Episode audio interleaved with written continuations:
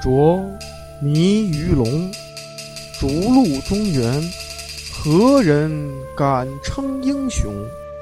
往事飘然去，荆楚犹在，空留山色笑谈中。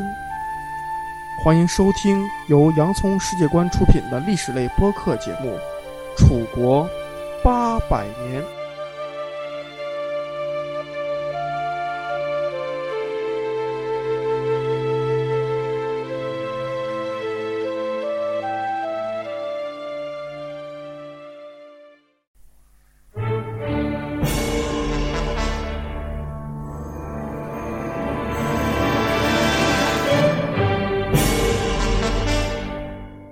大家好，欢迎收听新的一期的《洋葱世界观》，我是主播老杨。我是穆清明。Hello，大家好，我是大圣。嗯，咱们继续砍楚国八百年，承接上期吧。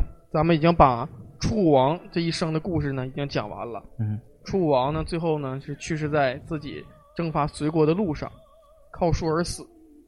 他留下了一片好浪漫。 啊，靠树而死嘛，他留下了一片大好河山嘛，带着他的意志和他的梦想去世了。迎接着他的接班人呢，就是他的儿子，就是楚文王，嗯嗯，历史上称为楚文王的熊资。资呢是上面是一个此处的此，下面是一个贝壳的贝啊，啊，熊资，这个字儿现在不用了吧？嗯，很生僻的一个字儿了。孳息。这位熊资呢，嗯、简单介绍一下我对他这一生的评价啊。嗯我认为这个人就是个流氓。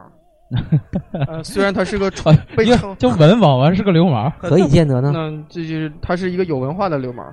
嗯、他这一辈子不怕那个不怕流氓会武术，就怕流氓有文化嘛。他是一个有文化的流氓，他这辈子干了很多事儿哈，打舅舅、抢别人家的地、霸占别人的媳妇儿，这些事儿他都干过。嗯，但是呢，还被称为文王，他这一生就比较有意思了。嗯、他怎么有文化的呢？他父亲从小呢就培养他，请的是申国的一个老师，就是说请了一个洋洋老师，外国请一个高薪的老师。啊，申来教国导申国是被他灭的那个吗，申国是他楚楚武王那个刚一继位就打的那个国家，在那儿请来的 老师，对，没打过请来的一个老师。嗯啊这老师呢，在史书上被叫为保申。嗯这个申国呢，是中原那个是中原之国嘛，嗯，这这里面呢，这个申国，咱们一会儿也要讲楚文王打申国。其实这里咱们讲一下这个申，简单讲一下这个申国吧。嗯这个申国可能大家比较陌生，但是呢，有这跟申国有关系，有个国家呢叫郑国。嗯这个郑国肯定大家都知道，知道就是现在在河南的那个新郑、郑州这一块儿嗯叫郑国。郑庄公对，郑庄公，咱们初中语文课文都学过一个课文叫《郑伯克段于鄢》，这个郑伯呢就是郑庄公，这个郑庄公娶的那个那个娶的这个女那个那个他的母亲就是申就是申国的人，啊，就呃那个历史上称为武申，就是因为那个大大讲大概大概讲一下这故事吧，就是武士那个那个那个武那个武姜这个女的就是姜国的嘛，武姜生孩子的时候生生郑庄公的时候难产。就是嗯就是是立着生生出来的，所以给那个郑庄公起名叫戊生。对呃，郑庄公 叫叫姬戊生，啊，就是竖着出来的。他喜欢他的小儿子叫公叔段。对，挺讨厌他的。完了，那个那个郑庄公因为那个因为嫡长子嘛，他就嗯继位了。继位之后呢，如何那个让那个他欲欲让其灭亡，必先让其疯狂，就是满足他弟弟和他妈的所有要求。后啊来弟弟要造反，那个，你刚才说这个是人家基督说， 呃，基基督的话，都呃能不是不对是，上帝，天下一理，天下一理。对啊，他就就是满足他弟弟和母亲所有的要求嘛，你要钱给钱，要官儿给官儿，要地给地。完了，最后他弟弟造反的时候，因为他有兵权嘛，直接把他弟弟灭掉了。灭掉之后呢，他把他弟弟就杀了，把他母亲就关起来了。完了说老死不相往来，黄泉相见嘛。对啊，完了后来呢，因为他又想他母亲也是个孝子，嗯完了，最后呢就是大臣出主意，就说你挖地道吧，嗯，完了地下相见嘛，就这么的。咱们初中语文课上都学过这故嗯对对事，对，但是他妈也没原谅他，呃也没原谅他。嗯要注意啊，这个他妈妈就是这个申国的公那个公主啊。啊，所以这个申国实力其实还是可以的，因为最最起码郑国很强大。当时就是说，一到春秋时期，第一个真正敢于，就是可以说是第一个霸主吧，是郑国。因为那个郑庄公干过一个就是春秋时期谁都没干过的事儿，就是他把周天子给射杀了。射伤了，射伤了。这这个是因为他是第一个霸主，呃，这个从申国请来的这个老师呢，就是根据史籍记载呢，是个罗锅儿啊，刘墉啊、是个罗 锅儿。啊、呃根据史籍记载呢，是根据史籍记载呢，这个文王呢鸡胸，啊，就是他俩一个往后，一个往前他。俩挺配配套啊。哎，这这不是画文画武吗？对，就是这么一个画文，一个画武啊，啊，哎，就解决了楚国啊一个很大历史上的一个事儿，就是第一件事儿呢，就是迁都。嗯这个迁都呢，可以说是其实武王当时已经有这个想法，只是那碍于武王去世了，没有去实施，就是迁都于郢，从嗯丹阳这地方搬到郢。郢呢，历来都是楚国的国都呢，都被叫做郢。为什么叫郢呢？这不得而知。但当时的郢呢，就是在今天的宜城南部，就是嗯大约就这个位置。那个他他迁都有没有什么原因？有原因，因为丹阳的那个位置地理位置没有这个郢的这个位置好。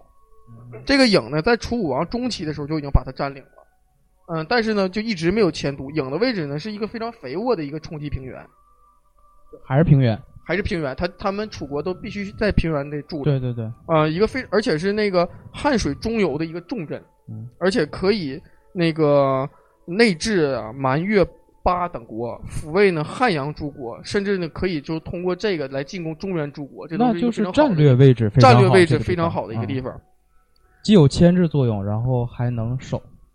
对嗯对，所以楚国无论是从政治角度啊，还是从用兵的角度啊，都需要迁都于这儿嗯。这是文王一上一上位哈、干第一件事儿。紧接第二件事儿，第二年，文王二年举兵就伐申，就在这个就在这个罗锅的师傅带领下打自己的祖国。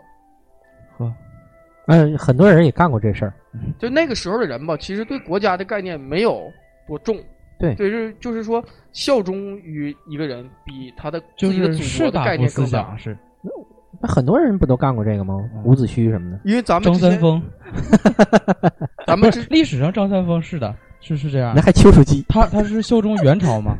啊，对，他打这个申国呢，以前武王咱们讲过，就是一开始继位的时候，第三年不打申国嘛，嗯完了失败了嘛，嗯这这个时候就发现楚国的军事实力已经可以跟申国一打了，啊，但是打申国呢，这之间呢有一个故事，楚国不是直接跟申国挨着的，嗯，它中间隔着一个邓国，要想打申国必须得经过邓国。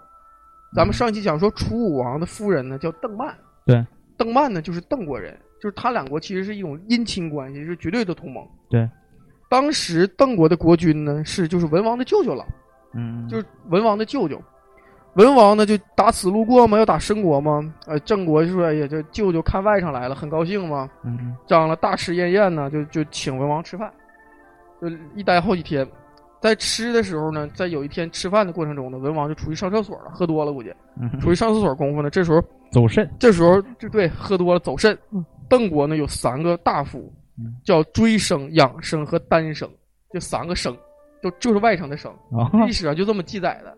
啊，就是指就是这个意思，是不是就是表明就是他和他的亲戚关系是什么？说白了，没有记述他真正的姓名是谁，呃，对，就是这么记载的。对吧？啊，嗯这个这三个人呢，就跟那个就跟邓侯就说了说，说大王你糊涂啊，嗯说你怎么能让他搁咱这借兵打呢？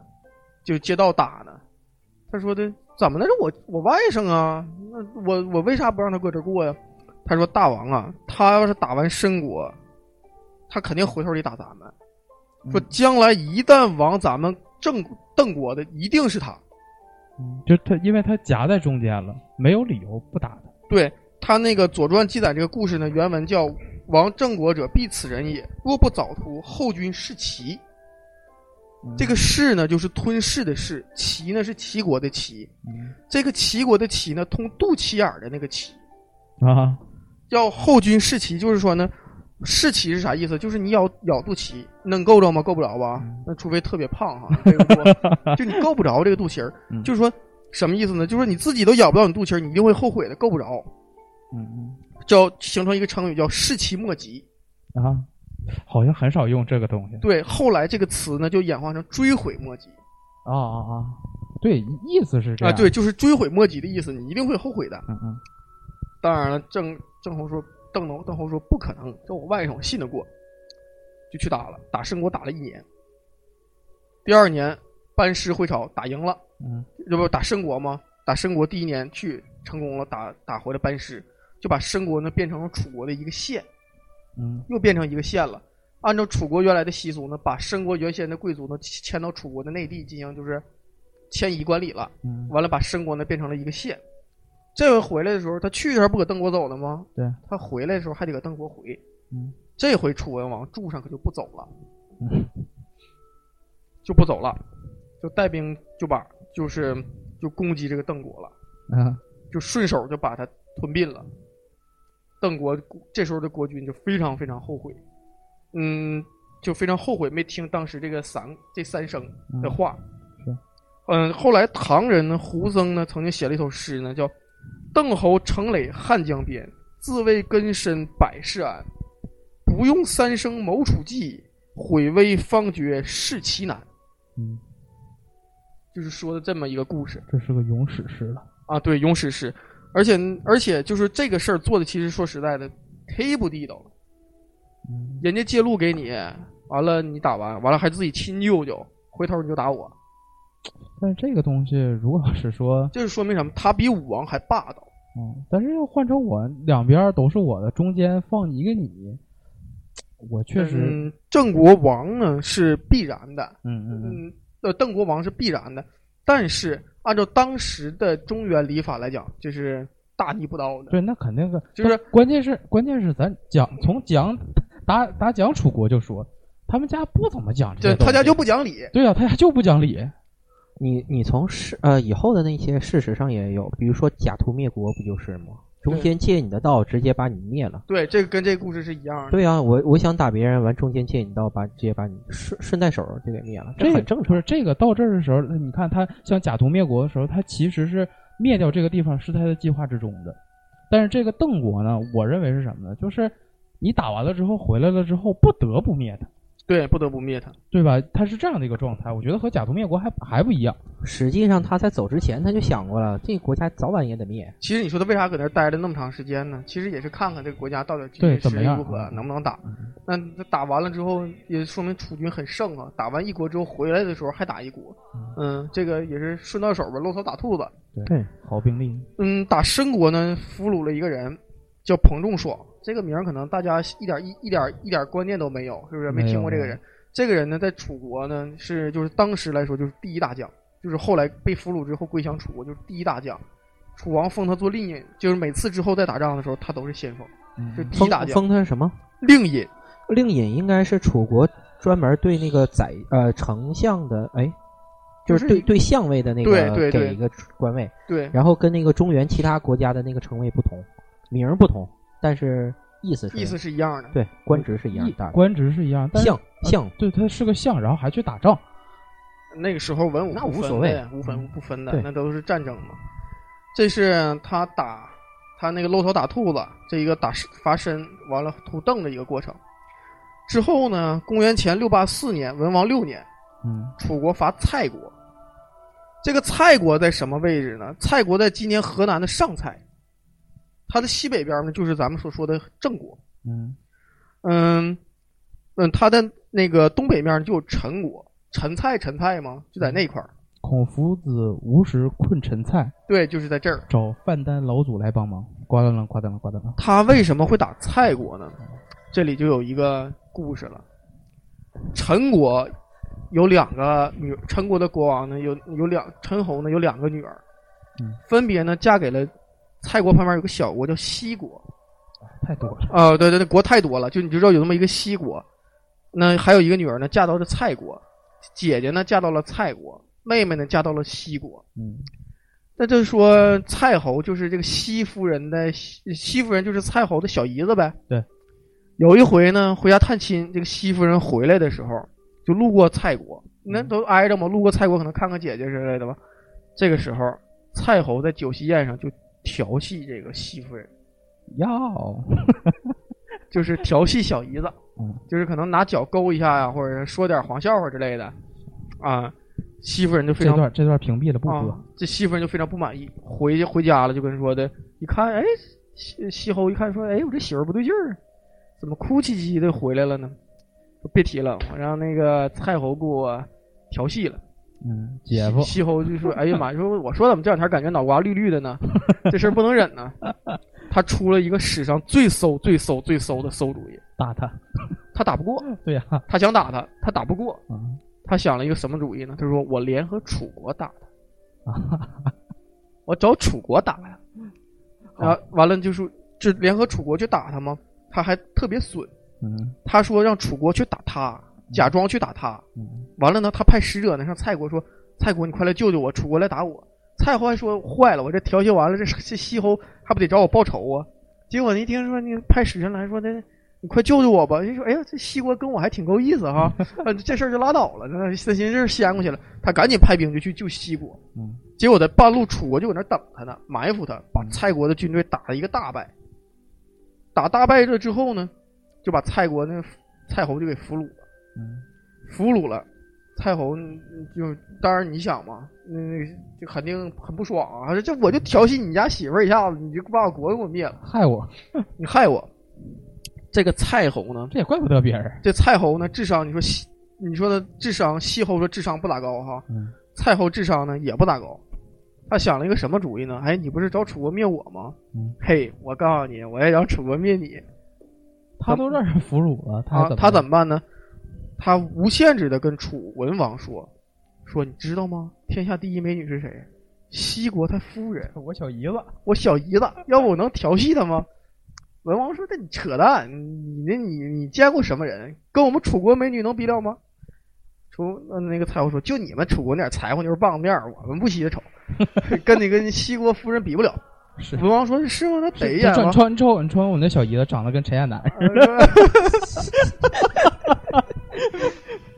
那得了，那瞅一眼吧。一瞅，坏菜了嗯。果然一看这个西国夫人呐，貌美如花呀。嗯这个西国那个这个西夫人啊，历史上呢被称为桃花夫人嗯。她有一个典故，据说她出生的时候啊，她家里的桃花都为她而盛开。嗯就是《诗经》里曾经有诗说：“这桃之夭夭，灼灼其华，之子于归，宜其世家。”这咱们都学过吧？对《诗经》就说明这个桃花特别漂亮的样子，丰满的样子，对家对国好。当时是好词儿，咱们现在一说谁谁谁犯桃花，那是个坏词儿。也不是，对，现在好像不至于是 吗？啊。这犯桃花这故事是唐朝的时候，说有一个人儿清明节的时候踏青，看到一个桃花丛里有一个美丽的姑娘，他就爱上了她嗯。完了呢，结果呢，害于好羞，就没好意思去找这个姑娘，就回家了。第二年呢，他就又想去那儿看看有没有什么艳遇啊，结果别人告诉他说这个姑娘已经去世了，说因为当时姑娘对他一见钟情，回去之后相思而极，完了就死了。哎，完了，这个时候呢，他就在那个桃花树上哭。这时候有个神仙就帮他把这个美丽的女人复活了，女子复活了嗯。复活之后，他们结为结为夫妇。这个就是犯桃花是这么个来历多好的事儿，啊，多好个事儿！还嗯但是这个桃花可真就成了西国和蔡国的桃花之劫呀。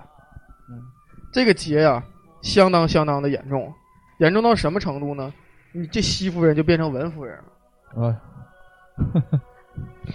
就成成功了，当时，当时哈，楚文王想把西夫人那个纳为自己的夫人的时候，就想杀这个西侯，嗯你肯定想杀他。对。这个西夫人呢，苦苦相劝呢，就求楚王。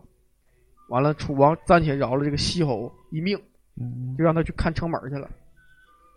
完了，这个蔡侯呢，楚文王当时想杀他嗯，这就是蔡侯不英明了。你想吧，你调戏这个女这个女子，你小姨子，完了你完了你小姨子找人把你国灭了，完了你还想报仇， 你小姨子成人家媳妇儿了，你有好吗？你想想，嗯对他不也没好吗？当时就要杀他。这时候呢，楚国有一个忠臣，这个忠臣呢叫玉泉，嗯大忠臣，就说就跟楚文王说：“大王，咱们现在跟以前不一样了嗯，虽然咱们别人说咱们是蛮夷，但是咱们呢，不能一辈子以蛮夷自居，咱们还得逐鹿中原，嗯咱们呢也得讲国际规则。咱们过去呢，就是说人家这个规则就是不能轻易把这个王给杀掉，而且楚文王比较狠，要把他煮了，你知道吧？要把他煮了祭神，嗯，不行。”哎楚文王说：“多不了一行，这个我媳妇儿现在跟我说，必须你弄死他，我得弄死他。 那个那个玉泉就说的：“大王，你不能这样。”说说说急眼了，把剑就拔出来了，口才，说：“你要你要这样，你要是非得要煮了他，我就跟你拼了！我不能让你就是说因为这个事儿被天下人耻笑而骂，嗯这是够肿的嗯了。够肿的了吧？完，楚文王一瞅，大哥这啥意思啊？我就我就就想煮了他，也不是是煮了你，你至于这么激动吗？唠唠嗑完你还掏刀了，那掏刀了，你这鲁王说那行吧，那我就不煮他了。完这个时候呢，玉泉就说的说大王我有罪。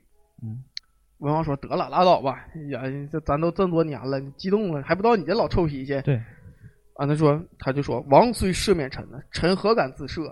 说着就把那个剑拿出来了，说人臣无礼于君者，是此。说着就把自己的一只腿砍折砍掉了。嚯，嗯自断一足。就是说我虽然因为执剑我，我维持了那个王的尊严，但是我也冒犯了王的王的礼仪。所以说，如果谁以后要像我这么这么跟王于无礼，就是我这下场。完了，文王一看说：“哎呀，这这这怎么闹着玩儿也成真的了呢？”完了，就告诉下面人，把他这个脚给我收起来，嗯，供在供在庙里，那以示呢警觉。做成金华火腿，啊， 对。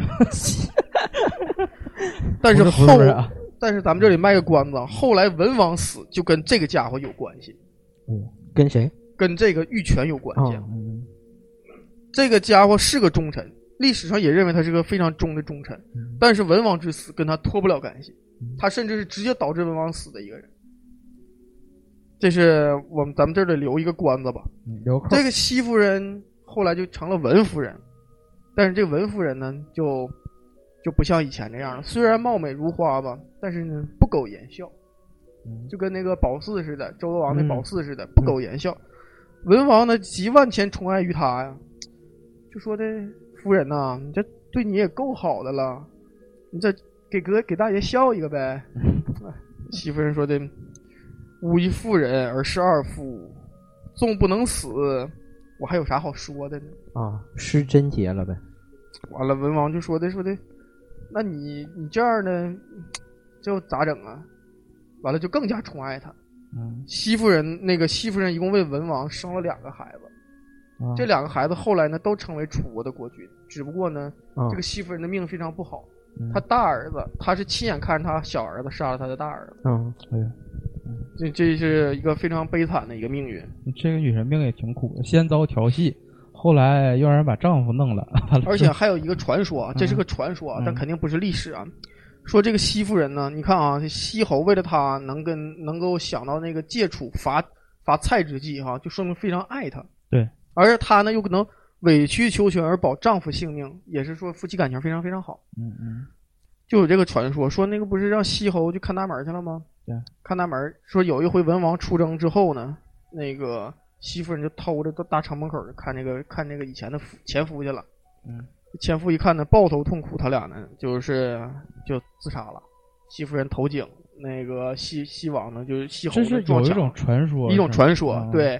但是呢，这仅仅是一个美丽的传说嗯，但事实上呢，不是这样的对。往往呢，那个个人的命运呢，不是受他自己个人而掌控的。也是当时舆论导向吧，我感觉，对，咱们讲讲完了哈，就是说这两个故事就可以看出呢，这个人呢，其实文王还是挺不地道的，打舅舅、抢别人媳妇儿对，流氓嘛，啊、而且他还有更多的爱好。根据《吕氏春秋》记载呢，说文王有一回得到了一只非常好的狗，这人还喜欢狗。这个狗呢，那个据说哈，文王就特别特别喜欢它，带着这狗出去打猎去，三个月都不回来。这是真是喜欢狗，哦，这真是喜欢狗，喜欢打猎，就带着这狗出去就不行了。同时呢，还宠幸，你看有这个抢来的媳妇儿还不算哈，那个家里彩旗飘飘，呃不是外家里红旗不倒，外面也想彩旗飘飘。嗯啊，男人嘛，那那个尤其是王，这更是了。你少说这个，这个这个里面呢，有一个也有一个美女啊，叫丹之姬。嗯这个丹之姬呢，就是丹阳的美女。这个嗯宠爱这个美女到什么程度呢？就是文王一年不上朝，宠着这个美女这这就一年零三个月了啊，一狗一女人，啊，一狗一女人就宠成这样。完了，他那个罗锅师傅就来了，这阵儿就过来了，说这不行啊，说你这不放朝能行吗？嗯，再说你玩儿归玩儿，你正事儿得干呢。就跟那文王说，文王说的那个，哎呀，也没啥大不了的，我就玩儿一玩儿。你看国家不也挺好的吗？这谁还不行？休休闲休闲，放松放松，度个假啥的嗯。宝神说的说的，你这样不行，你必须得受罚。你你你是国君，但你犯错了也必须得受罚。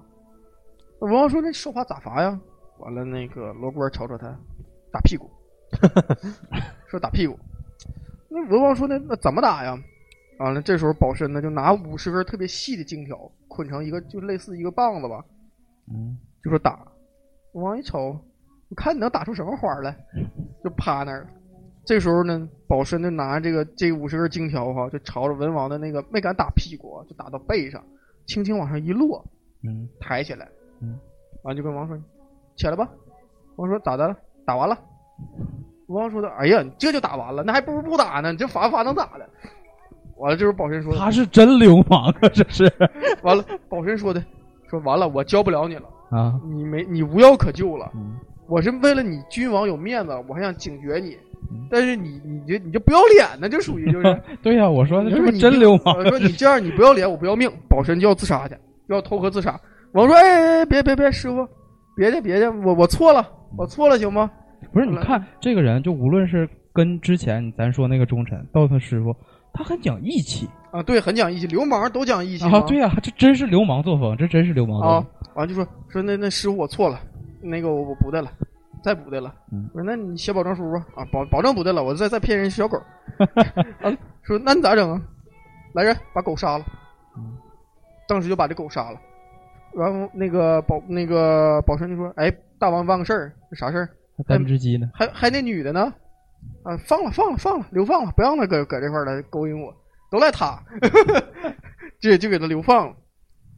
流放了之后，咱按理说文王应该说收收心了吧对，该干点正事儿了吧？没有，嗯这个文王就是比较就是借着那个楚国之强大呀，比较蛮横。他在伐身的，就是当年伐身的时候呢，留下一扣，就是留下一个斩草不除根的地方，就是比较骄傲的一个一个一个错误。嗯说当时伐申国的时候呢，有一个地方呢叫巴人，就是八国跟他一起联联人联联合去打，去打这个去打这个申国。楚王呢，就因为那个楚文王呢，就是因为这个八国是小国，嗯就有点看不起他。完了，后来呢，也是因为这个八国呢不太注意，犯了点事儿，让文王给收拾了。收拾之后，当时惧怕那个当时楚国的兵力，就没敢没敢造次，嗯，但是就记下这仇了嗯。这仇一记记了十多年，嗯，赶上一看这文王都这德行了，现在都、嗯流氓本质完全爆发了，就叛变了。嗯叛变之后呢，就去打楚国。当时的那个权尹呢，叫严敖，这也是军事统帅了，因为啥也没准备嘛，他就弃守了，什么弃守了就不守了，哦哦没准备好嘛，就跑了，啊？对，就逃了。结果这八人呢，一口气儿打到了郢都的南门。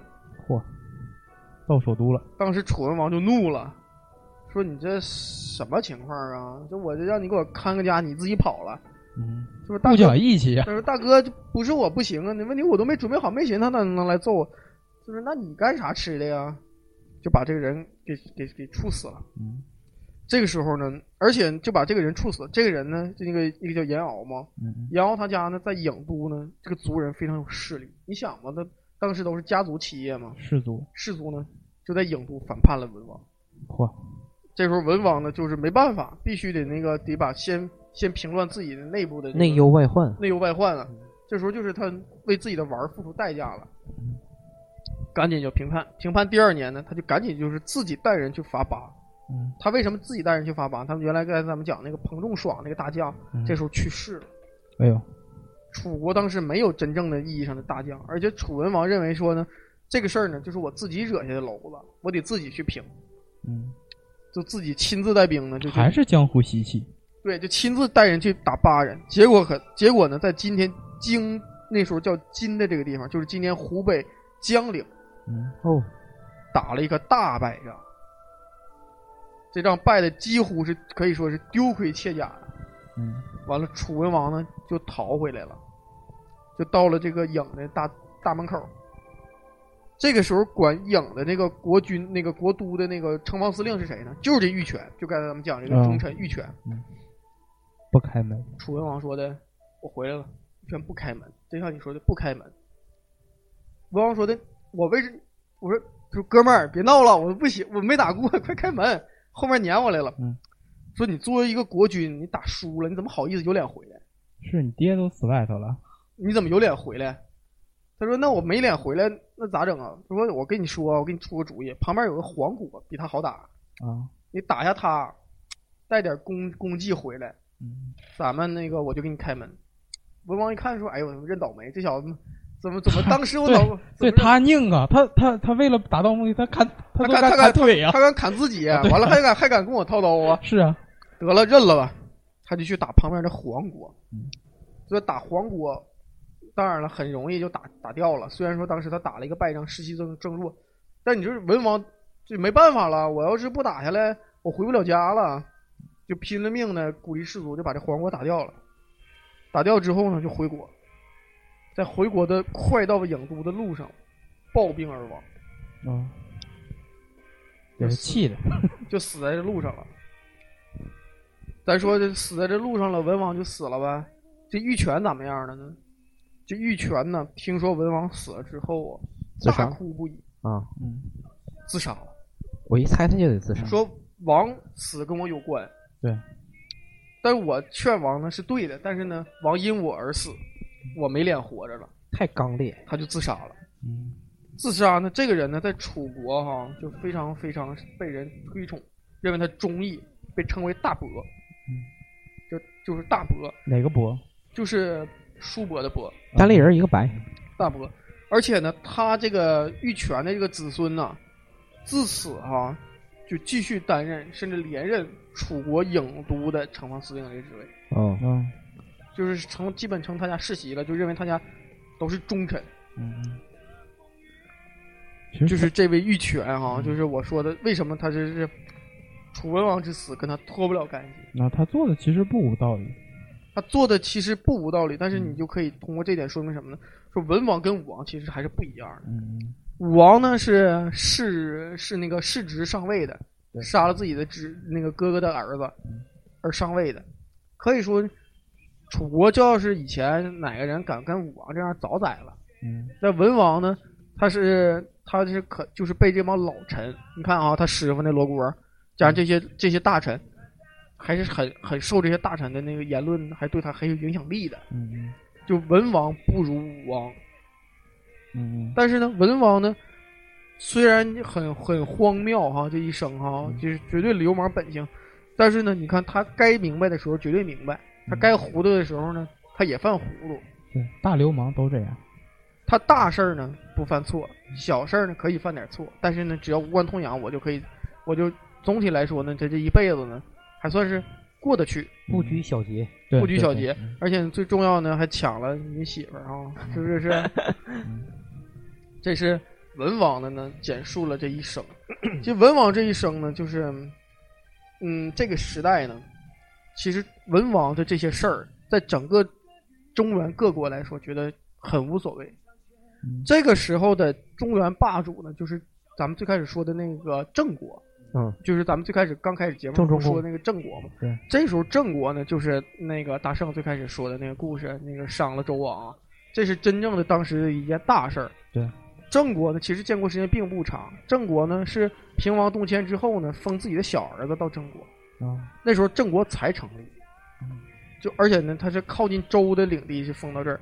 郑国当时之所以能够就是说有这么大的实力，是因为它位置比较好。咱们现在都知道，河南郑州是基本上就是全国铁路干线最最枢纽的一个地方。对，它它强很容易，但是你要知道，一旦它弱的时候，谁都搁这儿它搁它这儿过对，对对对，谁都要打它。呃，他是四面受敌，四面受敌，他就成了真正的受气包，嗯甚至到后来，他就成为了楚国的一个属国了，都嗯能到这种程度，就是或者说谁搁他那过，谁搁他那过，就都他都成谁的属国。无论谁都来踏上一脚，对，咱们说这个是文王，文王大约在位的时间呢，就是在公元前六百八十九年到公元前七百六百七十七年嗯这期间，出现了一位春秋时期真正意义上的第一霸主，就是齐桓公。嗯在公元前六百七十九年，齐桓公在会盟召后召开会盟，正式成为中原霸主江小白嘛，江小白。这位小白公子呢，嗯，一辈子就好吃，好美女。他任命了一个非常厉害的人，就是管仲嘛。嗯嗯，嗯嗯，因为管仲改革，齐国才强大。对，春秋五这些各国哈、包括战国这些各国啊，秦国、晋国、楚国、齐国，全部都是因为有少数民族的那个威胁而形成的一个国家。嗯齐国北面有少数民族，那个楚国呢南也有少数民族，秦国就秦国就更是了，晋国呢也是也是有上北方的少数民族来进行对他对他入侵，他们都是在一种就是说危机意识形成下的一些国家，他们的军事能力呢都是比较强的，而相反呢，那些中原腹地各国呢，就是保暖思淫欲了，就是实力呢就逐渐就就落后了，尤其齐国管仲呢上来之后呢。他就改革了几样几样事儿。嗯第一个呢，就是刺激消费，对，刺激消费这个呢是第一点，就是让各国呢到齐国做买卖。第二呢，他他做了一个中国历史上最影响最大最大的一件事儿，就是国家收于盐盐铁之利，嗯嗯就是把盐和铁纳为国家控制，这是从管仲开始的。对，齐国因为靠海嘛，他那个坐收了那个整个的那个盐之力，所以齐国非常非常的富。齐桓公和因为他他会盟之后嘛，齐桓公会盟在六百七十九年，这个时候其实就是文王的末年了。两年之后呢，文王就去世了。嗯，他的儿子呢就继位，就是就是咱们楚国下一期要讲的这位王。这位王就开始真正就是说进入跟中原争霸这个过程，因为他已经打到河南了，他把蔡国都已经灭了，这已经是中原的腹地了。嗯就楚国真正对中原诸姬形成了一种威胁嗯。那么在中原这些混战逐鹿之中，楚国人又究竟扮演了怎么样的角色呢？又有怎么样的传奇的故事呢？咱们请听下一期节目。好的，那咱们拜拜。嗯，这期再见。哎，再见。